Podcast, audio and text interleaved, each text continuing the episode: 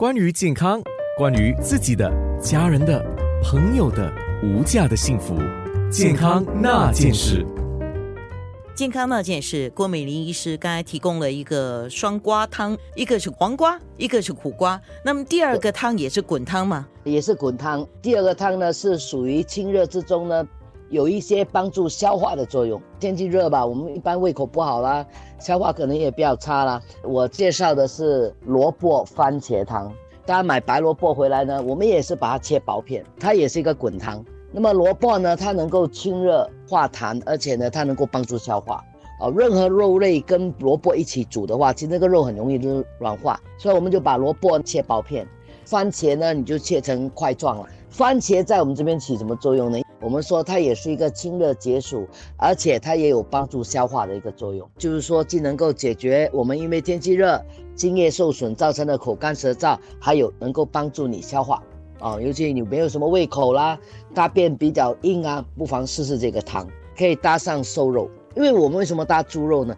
猪肉在中药里面其实它算是平性的，比较偏于滋阴。我们说它滋补五脏，对于这种热天气热，用猪肉是比较合适的。那有人就问我要用鸡肉行不行？因为鸡肉是属于温性的。假如说你想要这个汤有补益的作用，可是呢，我家里的人身体比较弱。那你可以用鸡肉，它就有一点补气的作用，然后那个汤呢就没有那么凉。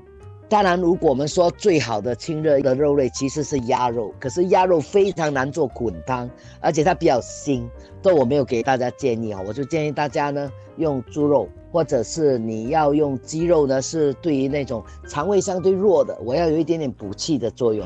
所以很简单，就是把这个白萝卜切成薄片以后呢，切得越薄，它煮得越快。番茄也是一样哦，番茄你把它切成块状，把它一起丢进去煮，大概水滚后，大概滚个十分钟到二十分钟，就看你的萝卜切得多薄，跟你自己多爱吃多软的萝卜，我们以你能够吃的为标准。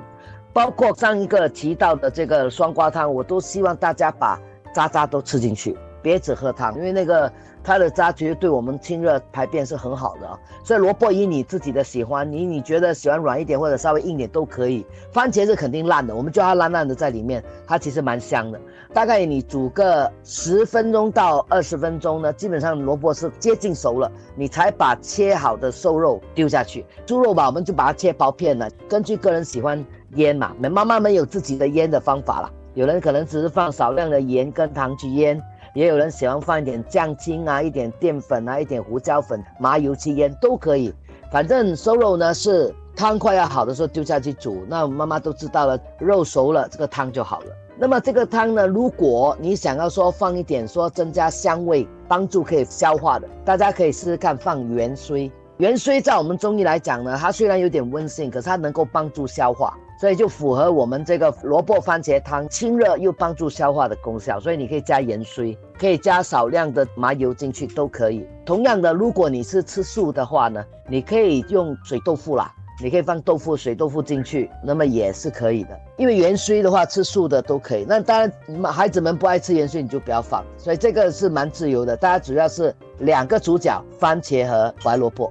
有人问，如果我要加红萝卜可以吗？那也可以，红萝卜清热效果就没有白萝卜好。不过我们认为红萝卜呢有健脾消食的作用，它对肠胃也是很好，所以大家可以根据自己喜欢加进去。